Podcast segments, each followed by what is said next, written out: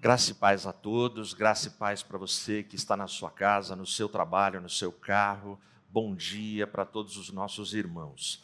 É, eu já estava com muita saudade de vocês. Duas semanas parece para a gente dois meses, dois anos, é, mas o mundo online ele tem algumas facilidades que a gente não tinha antes.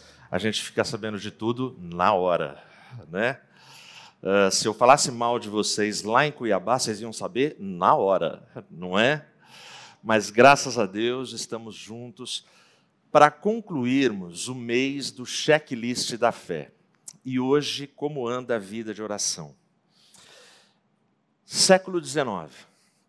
No século XIX, os cristãos judeus franceses, eles tinham um ditado popular esse ditado popular, ele falava sobre o declínio espiritual que acontece a cada geração. Esse ditado popular deles fazia uma crítica uh, a essa decadência espiritual que uma geração tem passado para outra. E o ditado era assim: o avô ora em hebraico, o pai lê a oração em francês e o filho não ora de jeito nenhum. Entenderam? O avô ora em hebraico, na língua original. O pai lê as orações em francês e o filho não ora de jeito nenhum. Quando nós não testemunhamos a prática de oração na nossa casa, na nossa vida, no nosso dia a dia, é, os nossos filhos, eles não aprenderão, eles não vão desenvolver essa disciplina, porque é uma disciplina. Sabe quando o seu filhinho pequenininho, tipo Carlinhos, é, fala assim: não quero comer. O pai e a mãe cruzam os braços e falam assim: ok, não precisa comer. Não é assim que funciona. Ele precisa comer. A oração, nós precisamos da oração. É, mas a oração, ela, ela é tão importante assim ou são historinhas da Bíblia? Então, deixa eu te contar uma história de oração que não está na Bíblia, mas é do nosso tempo. Dez anos depois que terminou a Segunda Guerra Mundial, dois pacifistas foram visitar os cristãos poloneses. E aí eles, no bate-papo com aqueles cristãos, eles fizeram as seguintes propostas, porque eles, eles traziam a seguinte mensagem: Vocês aceitariam conversar, se reunir com os cristãos da Alemanha? Porque os cristãos da Alemanha querem pedir perdão por tudo que eles fizeram a vocês durante a Segunda Guerra. Os cristãos da Alemanha, eles querem estabelecer uma nova amizade com vocês.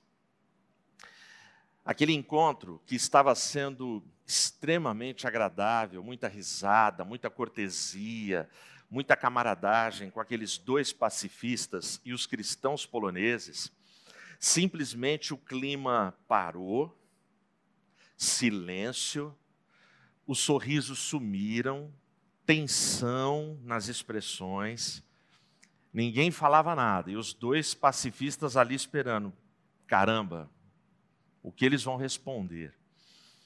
Até que um polonês tomou a palavra e ele disse assim: Olha, é impossível o que você está pedindo, porque o sangue dos nossos irmãos poloneses correu nessa guerra como um rio o sangue dos nossos irmãos poloneses banharam todas as praças de Varsóvia. Então é impossível, nem toca mais nesse assunto. Os dois pacifistas respeitaram e continuaram o papo. Quando aquele encontro terminou, eles se colocaram todos em pé, deram as mãos e os pacifistas falaram: então vamos orar juntos a oração do Pai Nosso. E eles começaram. Mas quando chegou na parte perdoa as nossas dívidas, assim como nós perdoamos aos nossos devedores, quando eles falaram perdoa as nossas dívidas, assim como, silêncio de novo. Eles pararam. E a tensão nesse momento foi maior, porque um filme passou na cabeça de todos aqueles cristãos poloneses. Eles começaram a refletir na sua fé, uh, eles começaram a transpirar, a tremer, uns começaram a chorar, até que aquele cristão polonês que ergueu a voz para falar que era impossível, ele toma a palavra novamente, olha para os dois pacifistas e ele fala assim: não tem jeito. A nossa resposta para a sua proposta é sim. Uh, não tem como orar a oração do Pai Nosso sem que a gente libere perdão para os nossos inimigos. É, eu não posso, nós aqui não podemos ser chamados de cristãos se a gente não é capaz de perdoar ou de pedir perdão pelos erros que nós cometemos. A gente não consegue continuar a nossa fé se a gente uh, não mergulhar de cabeça, corpo e alma no gesto do perdão e da reconciliação através dessa oração. E foi muito legal porque o, o, polonês, o cristão polonês, ele terminou dizendo assim: por nós mesmos, se depender da nossa capacidade, do nosso desejo humano, nós não conseguiremos. Mas eu me rendo à vontade de Deus crendo que Ele nos ajudará. Por que não é fácil perdoar quem te ofendeu? Assim como não é fácil ir pedir perdão de uma ofensa que eu cometi. Mas a oração do Pai Nosso, tão famosa naquele momento, ela se tornou nova para aquele grupo. 18 meses depois, na cidade de Viena, esse grupo de cristãos poloneses estava reunido com cristãos alemães, se reconciliaram, se perdoaram e até hoje essa igreja é unida e existe uma amizade lá, porque num dia, numa oração, a paz foi refeita. Amém? A vida de oração, ela tem poder. Uma vida de oração muda uma família. Uma vida de oração muda um país. Uma vida de oração pode mudar uma igreja. Uma vida de oração faz toda a diferença. Agora, existe um conselho, uma palavra bíblica, uma palavra de Cristo para que a gente tenha uma vida de oração. E uma vida de oração, entenda, é algo que acontece todo dia. Uma vida de oração não é algo do templo, não é algo do palavra de quarta, do solo escritura, não. Uma vida de oração é todo dia. Aliás, eu acho que se perguntassem para alguns dos apóstolos, você tem vida de oração? Ele ia tomar um susto. Ele ia falar, como assim? Eu tenho vida.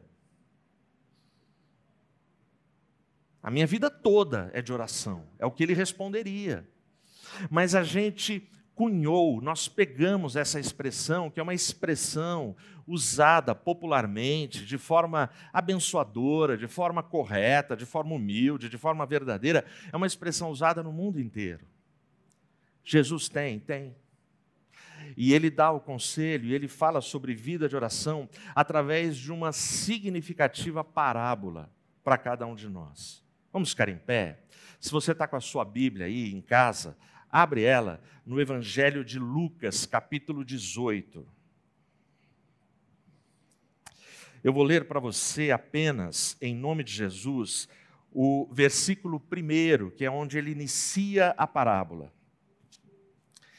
E ele falou-lhes uma parábola com este fim: de que os homens devem sempre orar e nunca desfalecer. Presta atenção. Essa é a única parábola. Essa parábola, é, a gente só tem esse texto no Evangelho de Lucas. E essa é a única parábola que Jesus já começa no início explicando qual o propósito da parábola. Você nem precisa tentar interpretar o que ele quis dizer. O que ele quis dizer, ele já diz no começo. Olha, eu vou dizer uma parábola para vocês, para mostrar a importância de orar sempre, de orar o tempo todo e nunca desfalecer. Ou seja, o que Jesus está dizendo essencialmente nessa parábola é: a vida de oração precisa de constância e de ânimo. Você precisa de repetição, você precisa de disciplina e não dá para desanimar, mesmo que demore a bênção que você está buscando. Amém? Feche seus olhos. Pai Santo, obrigado por esse tempo. Pai Santo, obrigado por todas as orações que cada um de nós fez, orações que nos trouxeram neste momento. Orações que cada um fez na sua casa, na sua terra, na sua cidade, na sua infância, na sua juventude. Orações que convergiram e nos trouxeram neste sábado, nesta manhã, na IAP do Parque, para refletirmos sobre a importância, sobre a praxis, sobre a prática, sobre o poder que há numa vida de oração. Pai, em nome de Jesus, fala com a igreja, fala conosco, fala comigo em teu nome, para a tua glória eu oro. Amém. Podem se assentar. Arthur Schopenhauer, ele ficou conhecido como o filósofo da vontade. E ele tem uma frase que eu gosto demais. Ele diz assim: que na sua solidão, o homem pequeno, ele vai se encontrar com a sua pequenez.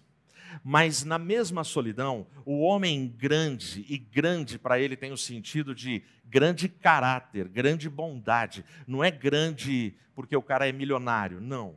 Ele está falando é, é, essencialmente da personalidade do caráter da pessoa. Então ele diz que na solidão o homem grande encontra-se com a sua grandeza, porque cada um na sua solidão se encontra com aquilo que ele é.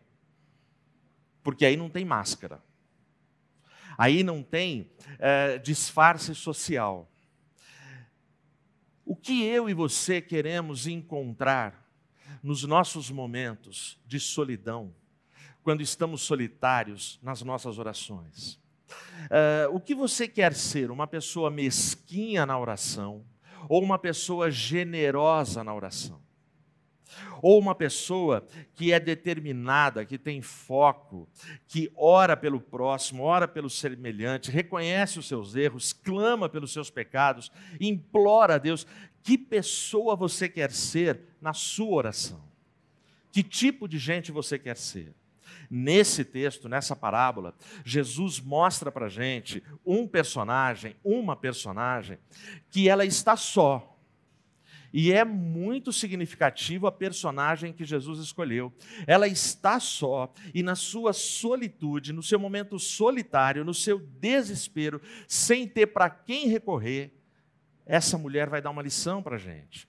Jesus pega essa mulher para falar sobre a importância de orar sempre e de nunca desanimar, de nunca desfalecer.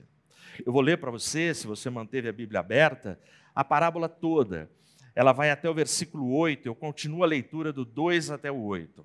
Acompanha aí.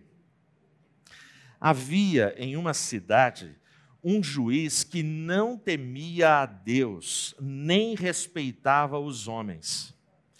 E havia naquela cidade uma viúva, e ela veio a ele dizendo: Vingue-me do meu adversário.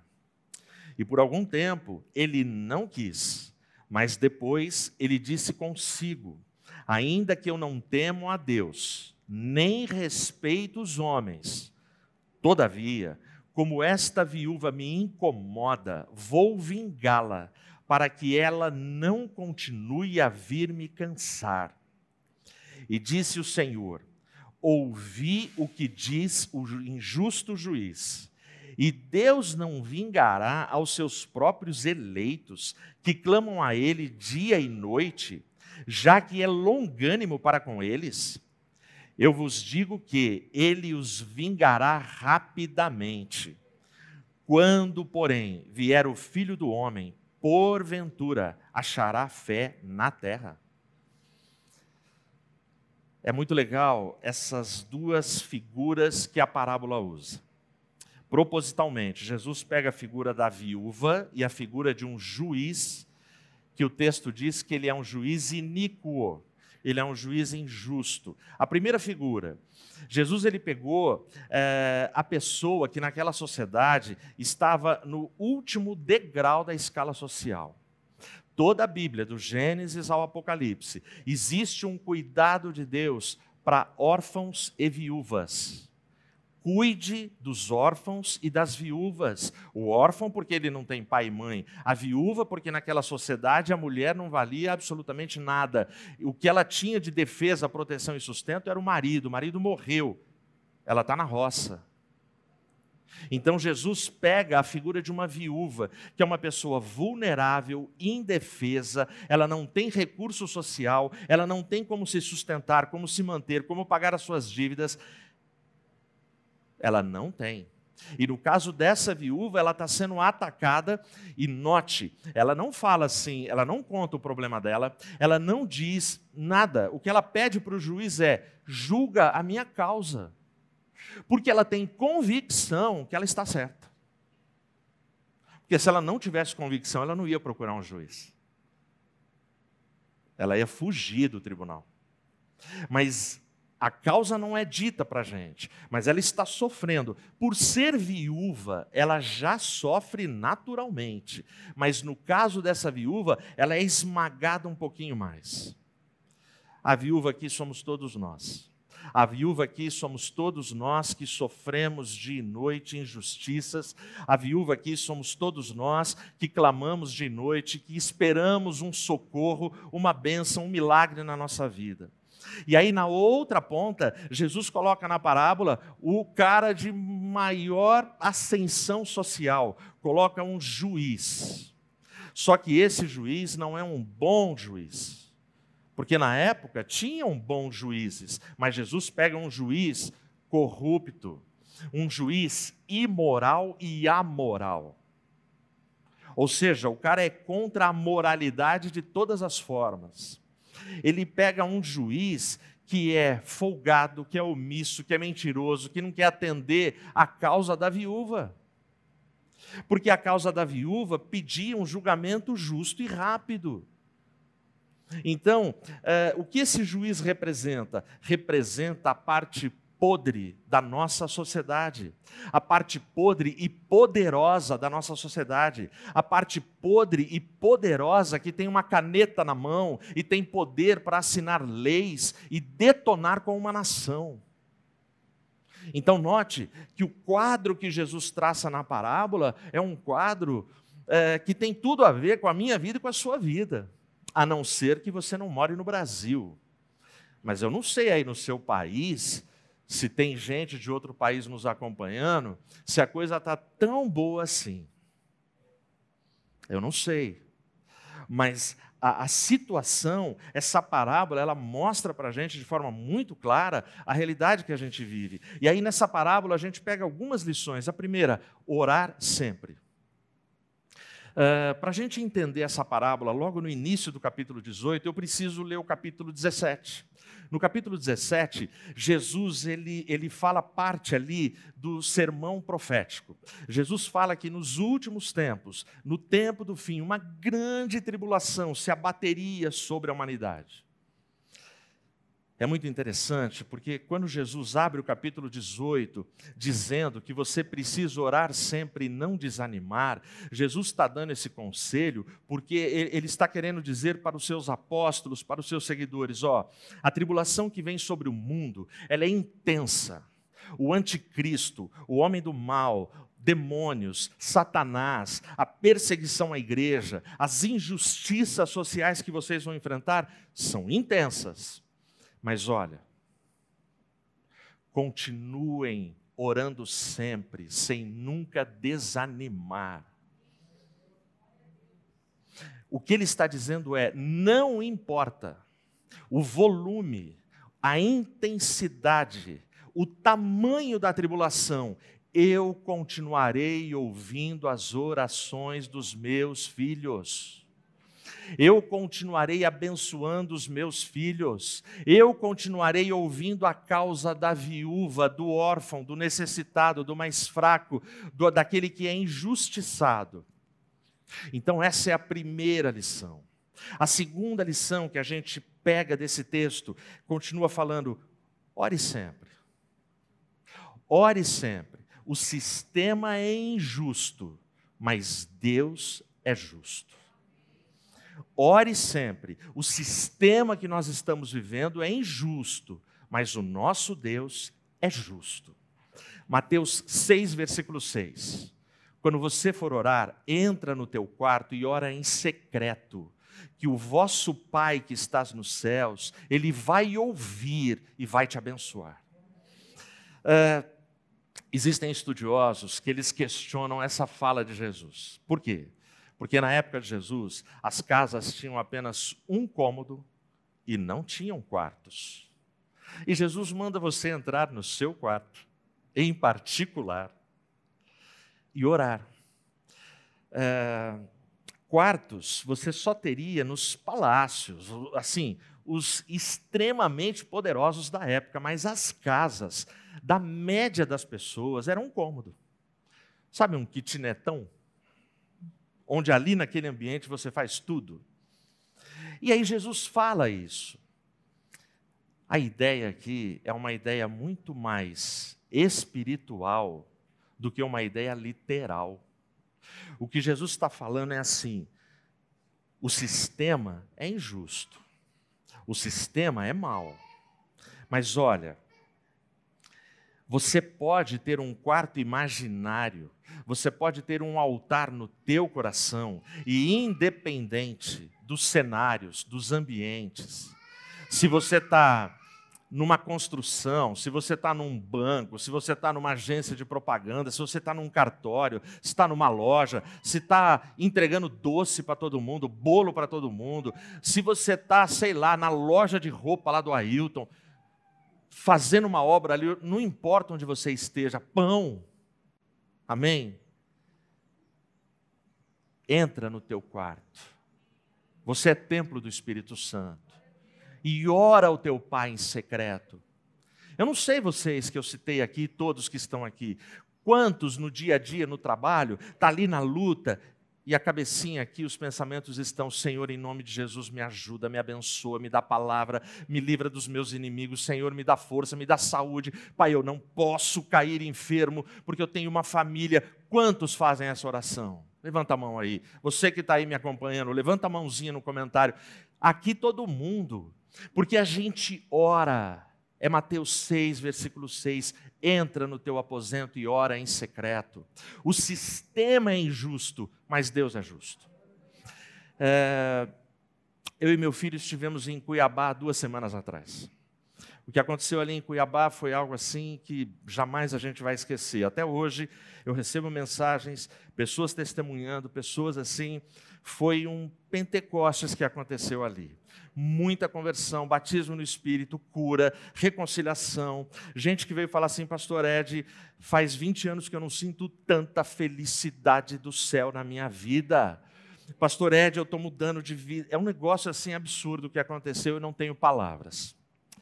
Quem nos convidou? Quem nos convidou foi o, o, marido da Daphne. A Daphne é líder do Ministério Jovem Regional. O marido dela é o pastor Edson e ele é juiz de direito.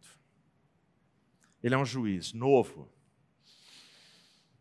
E dentre as muitas coisas que conversamos, ele contou um episódio maravilhoso. E aí a gente estava falando, desculpa aí se você vai achar que eu vou sair fora da ética um pouquinho, mas a gente estava falando, obviamente, do nosso STF. E eu perguntei para ele, que é juiz, eu falei, o que, que você acha do STF? Ele falou assim, difícil, né?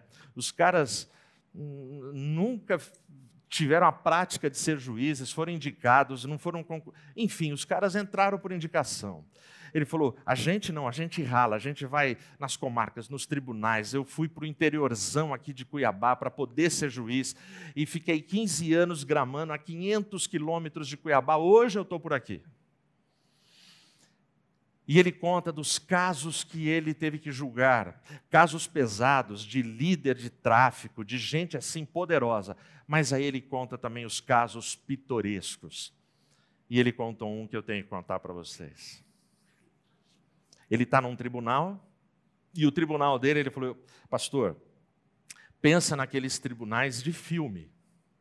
Aqueles que têm aquela bancada de madeira grande, o, o réu está ali, o júri está lá, tem a plateia ali, aqueles que a gente só vê em filme, aquele cenário. Ele falou: era um desse. Estou eu lá. Qual era a discussão? Era uma menininha com a sua mãe, disputando contra o pai, a mãe e o pai se separaram, então o pai mora em outro lugar, a mãe e a menininha ficaram sozinhas numa casa, e o que eles tinham? Um papagaio. Aí o pai vai embora e leva o papagaio. A menininha dos seus 11, 12 anos adoece. A menininha chora. A menininha quer o papagaio. E isso há meses. A mãe entrou com um processo. Ele falou, e caiu para mim. Ele falou, pastor, o dia inteiro, uma tarde inteira, Vinha um advogado de defesa, de acusação, e, e, foto, e um tinha foto, outro tinha foto. Não, mas o papagaio é meu, não, mas ele gosta de mim, porque ele quer ficar comigo, ele não vive sem mim, não, mas ele gosta é de mim. Não, mas eu que comprei, eu que paguei. É, pô, ela era pequenininha e tal, não sei o que tem. Eu pago a pensão certinho, eu pago tudo, e ainda quer o papagaio. Discussão. Aí ele fala assim, ele falou, pastor Ed, chegou o momento que eu já não aguentava mais. Eu estava com a cabeça quente. Aí eu orei e Deus me iluminou. Chamei os policiais e falei assim: está aqui a expedição do mandato. Vai buscar o papagaio. Aí sai a polícia. E se alguém pedir, fala que o juiz ordena o papagaio, que eu quero ouvir o papagaio. É surreal, não é? Aí vai a polícia. Aí ele suspendeu a sessão. Cidade pequena. Todo mundo foi tomar café, uma água, tal. Meia hora depois está todo mundo lá dentro. Eles estão lá esperando. Daqui a pouco entra dois policiais com a gaiola o papagaio. Aí eles, excelentíssimo. Aqui está o papagaio conforme autorizado e mandado. Ele está aqui. Ele não resistiu. Está lá com o papagaio. Aí ele chega e fala assim: fecha essa porta fecha as janelas, fecha tudo. Agora solta o papagaio. Soltou o papagaio. Papagaio correu aonde? No colo da menininha. Ele chama, aí o pai, vem, vem, papagaio no colo da menininha, livre, leve, solto. O juiz assinou, o Edson virou e falou assim: o papagaio é dela, você nunca mais toca nesse papagaio. E acabou. É engraçado. E é tremenda essa história.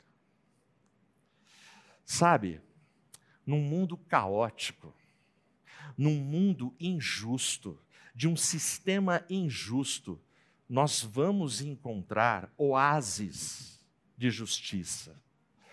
Nós também encontraremos com um Deus justo e um juiz justo. Pode estar demorando.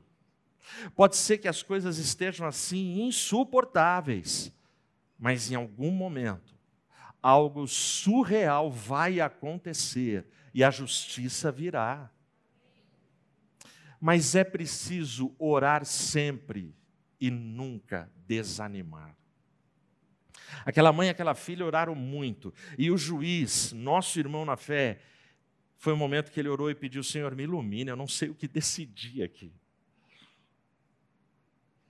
Eu queria que ele tivesse feito perguntas para o papagaio. Era isso que eu queria. Mas o Espírito Santo deu muito mais sabedoria para ele do que o que eu queria. A última lição que eu destaco dessa parábola. A, a lição que a gente pega é ore sempre pelo motivo certo. Não perde o seu tempo orando pelo motivo errado. Tem gente gastando saliva, jejum, votos, promessas, orações pelo motivo errado. Tem gente que está orando pela sua vaidade pessoal, pelo seu orgulho pessoal, pelas coisas, pelos castelos que criou na sua cabeça, querendo aquilo. Deixa eu te dizer, você vai quebrar a cara. Esse é o Evangelho. O evangelho de Cristo não ele não afaga o pecado, o ego, ele não afaga caprichos, ele não afaga as coisas que as pessoas acham que tem que ser. Não. Mas o evangelho de Cristo, ele vem para te abençoar e quer que você se alinhe à vontade dele. Simples assim. Então, ore sempre pelo motivo certo. Senão, eu e você, nós vamos ser como aquele garoto que ele quer jogar PlayStation a tarde inteira. E enquanto ele joga, ele fala: pai, mãe, faz a minha lição de matemática. A gente vai fazer esse tipo de oração. E tem um exemplo na Bíblia? Tem. Eu vou ler para você. Vai lá no Isaías, capítulo 51. Capítulo 51, eu vou ler um versículo para você. Olha a oração que o povo de Deus, os judeus, a oração que eles estão fazendo. Desperta, desperta, ganhe força, ó braço do Senhor. Desperta, como nos dias antigos, nas gerações dos tempos antigos. Não és tu aquele que despedaçou Raabe e feriu o monstro marinho? É, o que está acontecendo aqui no capítulo 51? O povo está orando, pedindo que Deus, novamente, mais uma vez, faça um resgate espetacular da nação. Então eles estão falando, desperta. E, e chega a ser até uma palavra meio é, arrogante para você se dirigir a Deus, como se Deus estivesse dormindo, como se Deus estivesse cochilando e roncando, e a Bíblia fala que o nosso Deus ele não dormita, o guarda de Israel não dorme. E aí a nação vem e fala: desperta, desperta. Cadê a tua força? Desperta. Como o Senhor fez lá no passado, desperta e vem com tudo e detona tudo e resolve a nossa parada aí. Você quer ver a resposta que Deus dá? Vou ler para você. Israel aqui é o menino jogando PlayStation e querendo que Deus cuide do trabalho de matemática. Mas olha a resposta de Deus, está no capítulo 52, no primeiro verso. Olha o que Deus vai falar: Desperta, desperta, veste-te de poder, ó Sião, veste tuas lindas vestes, ó Jerusalém, a cidade santa, porque daqui em diante não mais haverá de entrar em ti o incircunciso e o impuro. Olha o que Deus está falando. Deus está falando assim: faz você, desperta, Sião, Deus usa a mesma palavra. Ele se dirige a Deus, desperta, desperta. E Deus fala: não, desperta você, desperta. É isso que ele está falando. Ou seja, ore pelo motivo certo e com o foco certo. A parceria com Deus na oração, gente, é a melhor parceria que a gente pode ter. Por exemplo, se a Microsoft fizesse uma parceria comercial com o Zé Luiz, você não sabe quem é o Zé Luiz, né? Vou contar para você. Zé Luiz é o profissional, é o senhor, é o amigo que nos atende desde quando a gente tem computadores. É o cara que vai lá quando dá pau, quando trava, quando precisa instalar, quando precisa tirar a placa, quando precisa montar um computador. Ô Zé, você não ajuda a gente? Ele vai lá. Tenta imaginar essa proposta que eu estou fazendo, que é uma proposta assim surreal. Microsoft, nós vamos montar uma sociedade com o Zé Luiz. Eu e você sabemos o que acontece em alianças humanas como essa. O sócio, que é o sócio rico, que é o sócio dominante, ele esbanja poder e esnoba esse sócio que não significa nada. Aliás, esse sócio que não significa nada, ele não fala nada e concorda com tudo. E ri da piada sem graça do sócio rico. Vocês já repararam, quem trabalha em grandes empresas, o, o gerente da sessão pode ser absolutamente sem graça. A piada dele todo mundo ri. É. É assim que funciona. É assim que o mundo funciona. Então, é, imagina esse tipo de sociedade. É humilhante, é um negócio que não dá certo, não vira nada. A Microsoft não está nem aí para esse sócio aqui. Ele pode falar, vou te processar, não vai acontecer nada, nada. É como você querer tacar uma pedra na lua, para ferir a lua. Não, mas eu vou tacar com muita força. Não vai resolver. Só que Deus, quando Ele entra em aliança com a gente, Deus, Ele não tem nenhum problema de que a gente fale, de que a gente reclame, de que a gente lamente. Por quê? Porque Deus, Ele jamais vai se sentir ameaçado.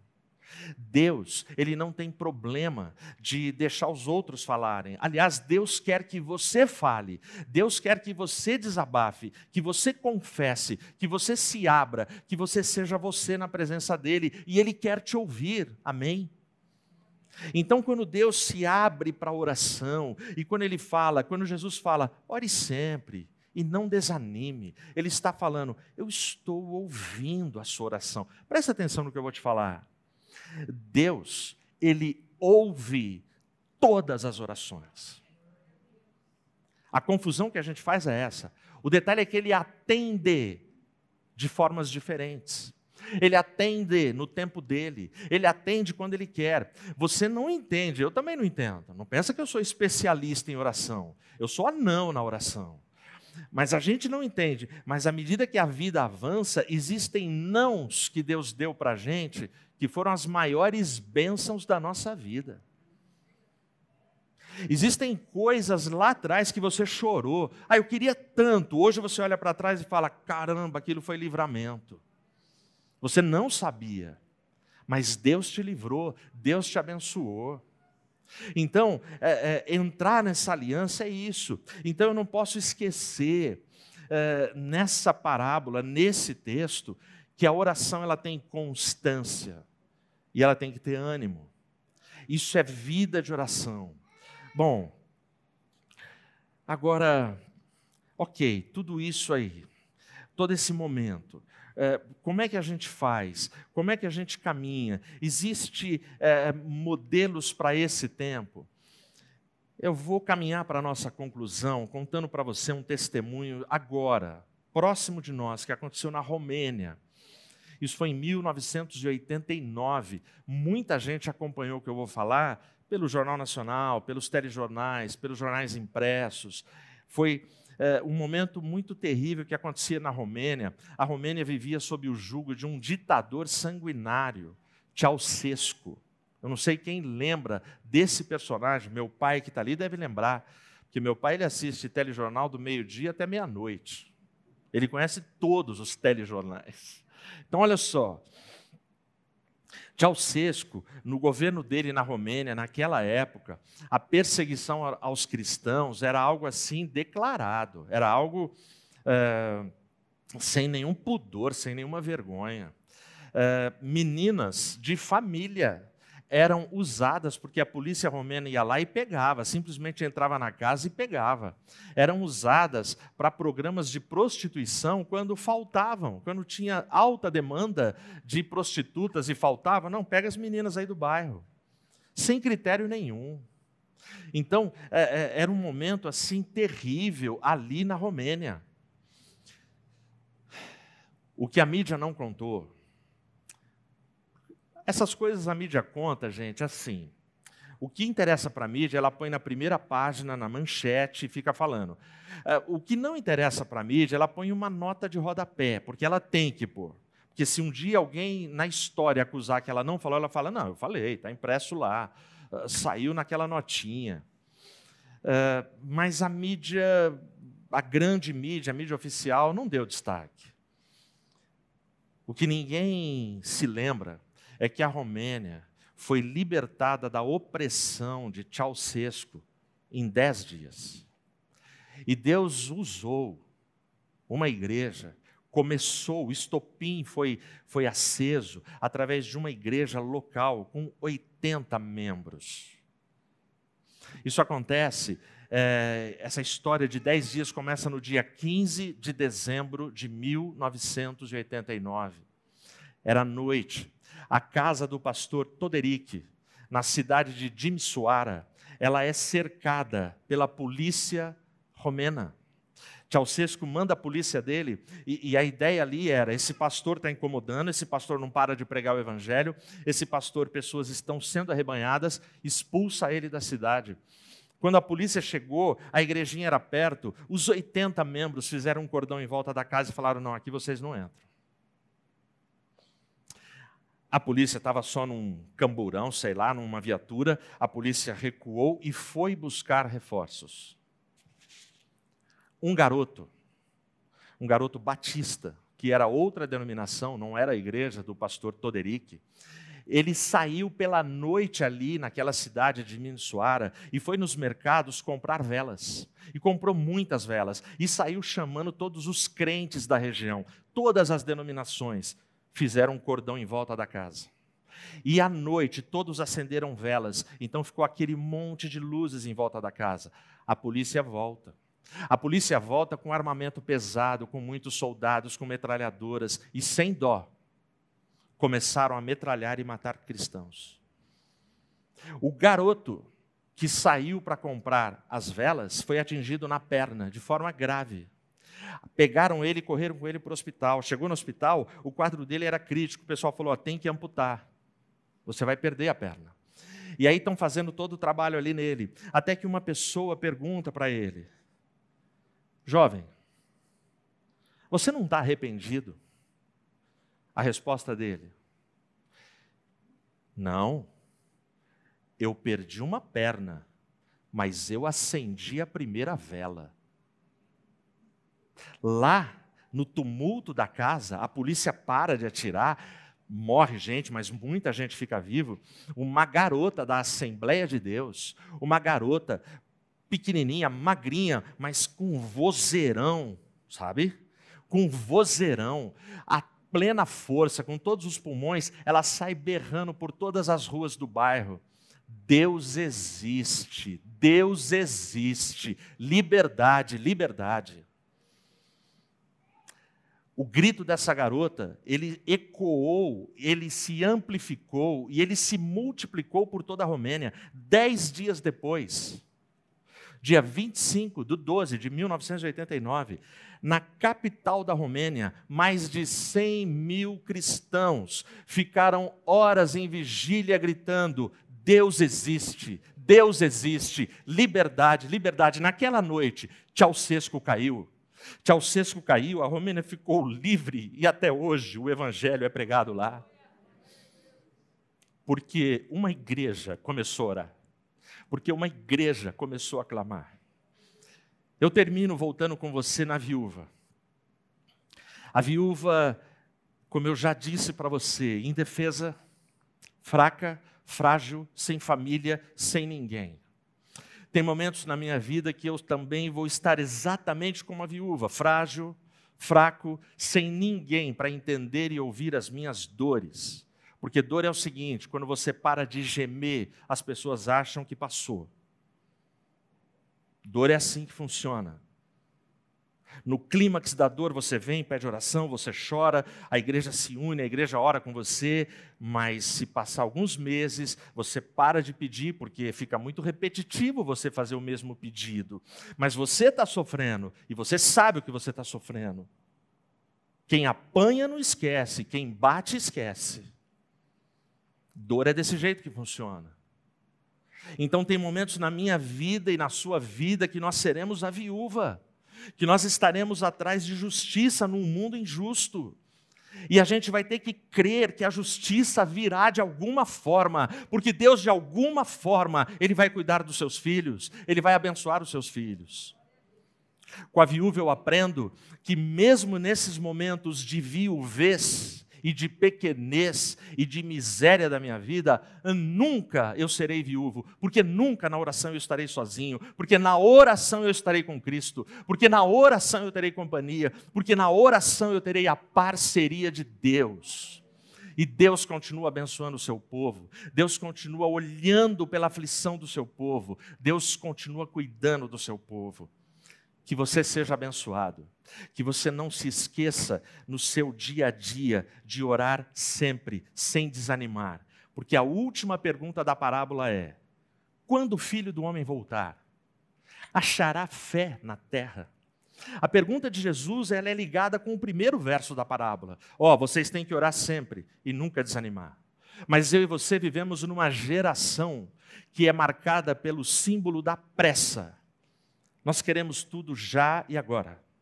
Nós somos a geração da injeção eletrônica, do celular, do e-mail, do WhatsApp. As coisas têm que acontecer. Você manda uma mensagem, você fica apavorado. Não deu azulzinho, não deu azulzinho, não deu azulzinho. E tem gente que é do mal, que desativa o azulzinho. Tem gente que não é de Deus.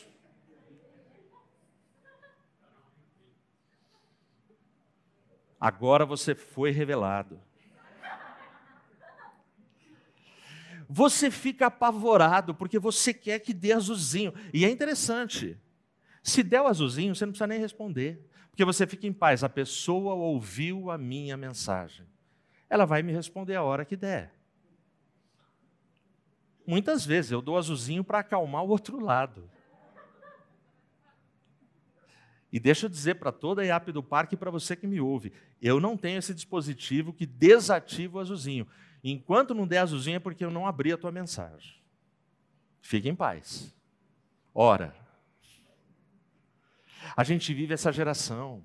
Então a pergunta de Jesus, ele achará fé na terra? Porque as pessoas não querem esperar, não querem ter constância, não querem falar com ele, ainda que pareça que ele não está ouvindo, que ele está distante, que ele silenciou.